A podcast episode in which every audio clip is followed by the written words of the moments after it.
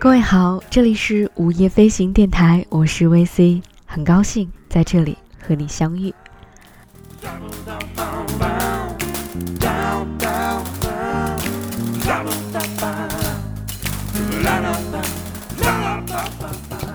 此刻是二零一七年的一月九号，对自己说一声生日快乐，也按照往常的惯例，每年生日的时候和你分享我过去的一年。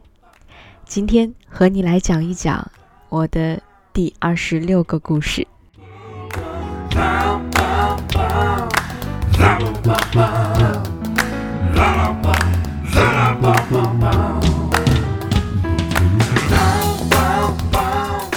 二十六岁活得并不通透。前一段时间看一期综艺节目，节目当中主持人请在场的所有嘉宾写下一个汉字，以总结自己的意念。我也顺便想了一下自己的答案，想了半天，觉得大概应该是一个“变”字。变既包含了二十六岁这一年已经发生的诸多改变，也包含那些想变而不得的事情。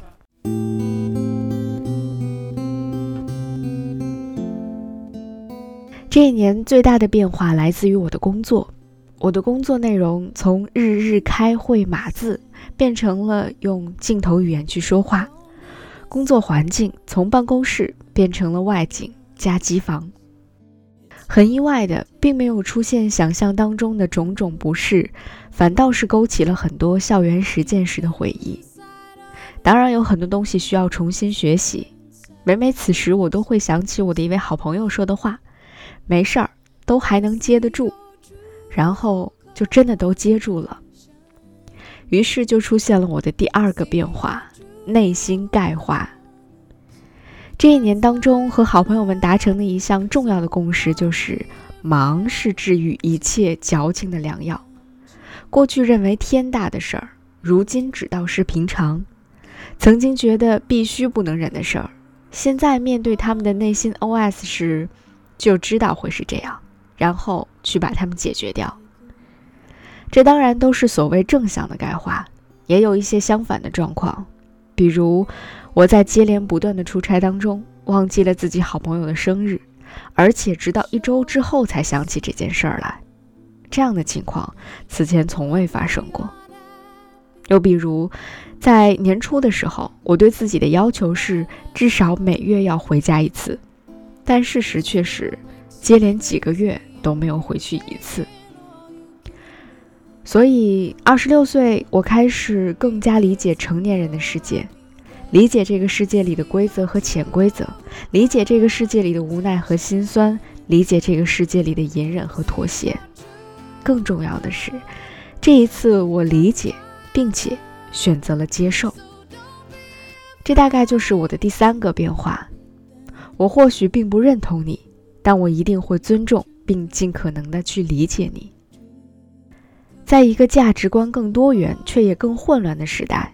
似乎每一个人都可以把自己的三观肆意挥洒，不管它正确与否，不管它是否会对周围的人带来伤害。在某一些极端的时刻，我甚至会觉得自己生活在一个妖魔鬼怪横行的时代，一出出、一幕幕，简直比超现实小说都还要精彩。但是，也因此认识了一些坚持直道而行的人，他们就像是黑暗丛林里那些星星点点的光，暖黄色。微弱，甚至时隐时现，但是却可以让你不至于丧失信心、迷失方向。自然也会向他们问及生存之道之类的问题，他们往往笑而不语，不是故意隐瞒，而是不知从何说起。如果一定要说，也是最简朴、最朴素的几句话，而这些道理可能会在很久之后的某一个时间段突然击中我的内心。所以，就在一次又一次的交战、质疑、抱怨、长见识、被安慰、被教育、被击中，在自己的故事和别人的故事当中，过去那颗充满了执念的脆弱小心脏，在慢慢的变大了，体量变大了，力量也变大了。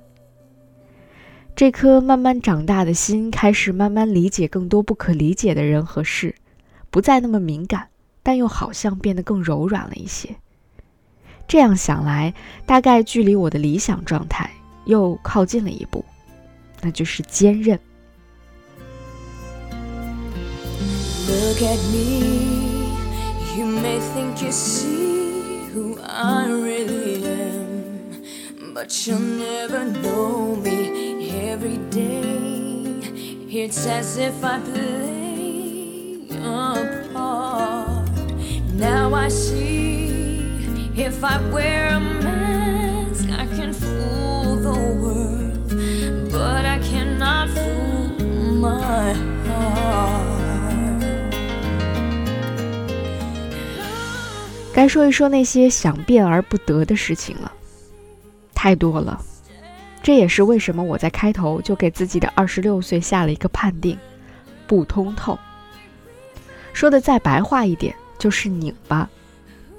最想要变得更勇敢，但是并没有，瞻前顾后，犹豫不决，想要 A 却又舍不得 B，觉得自己失无可失，却仍然不敢放手。说自己想要任性的活着，却也说自己已经失去了任性的资本；说自己不该再继续满足于表面的浮华，该多一点更深刻的体悟，却也说自己觉得太累了，不想让自己的人生变得更沉重。我选择的解决方式是出走。说出走而不说旅行，是因为我觉得出走的目的是寻找，而旅行的目的可能只是放松或享受。这一年，我恰好走过了二十六座城市，从海边到山巅，从沿海到高原，从偏远的山区到繁华的都市。我的第二十六个城市是台北。几年前，我看过一部非常文艺小清新的电影，叫《第三十六个故事》。故事的发生地是在台北。我在自己二十六岁的最后几天，坐在台北一家咖啡店的窗边。为自己的这期节目想好了题目，第二十六个故事。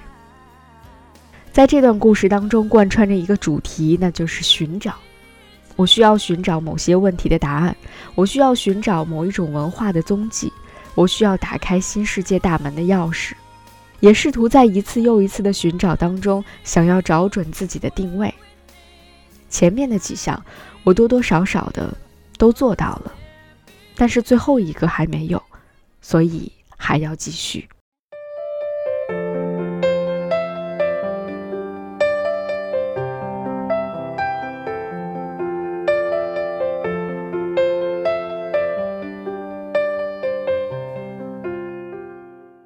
在二十六岁的故事当中，有哭有笑，有悲有喜，有生离，也有死别。但我好像自己总有一个特异功能，就像地狱使者一样。我可以记住所有美好的事情，然后忘掉所有不美好的回忆。所以，当我在台北跨年的那一天晚上，我回到住处，想对自己说些什么的时候，我很自然的在我自己的日记本当中 copy 了某韩剧当中的台词。那些时光都很耀眼，因为天气好，因为天气不好，因为天气刚刚好。每一天都很美好，感谢带给我美好的人。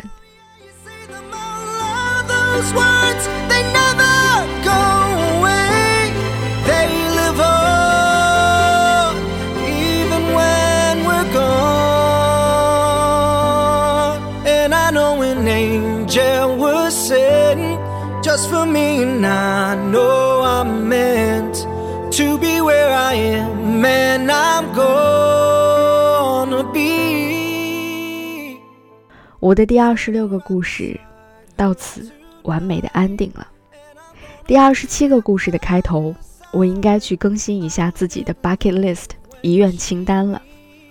在这份清单的开头，我会写：我希望用真正能称得上是作品的作品来标记自己的人生，尽管我并不知道这所谓的作品究竟会是什么，那就拭目以待吧。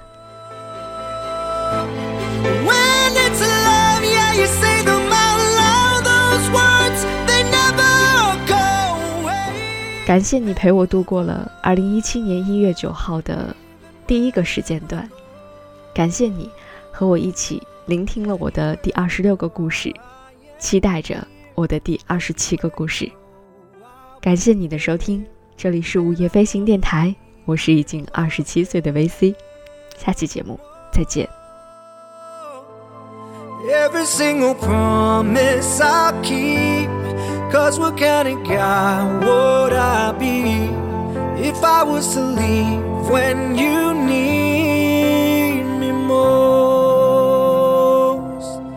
I'm forever keeping my angel close.